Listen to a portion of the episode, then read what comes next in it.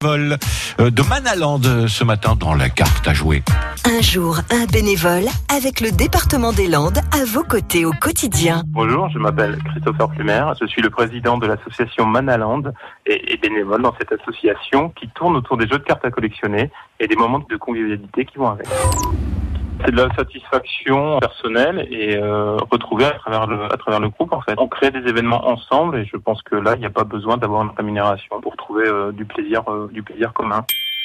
Alors c'est une association centrée sur les jeux de cartes à collectionner et principalement sur, euh, un jeu qui s'appelle Magic, un, jeu qui a aujourd'hui 25 ans d'existence. Il y a donc beaucoup de collectionneurs, mais de gens aussi passionnés par l'aspect stratégique du jeu. Donc on organise des rencontres autour de tournois, des rencontres autour des collections. On peut racheter à des gens qui ont arrêté d'y jouer.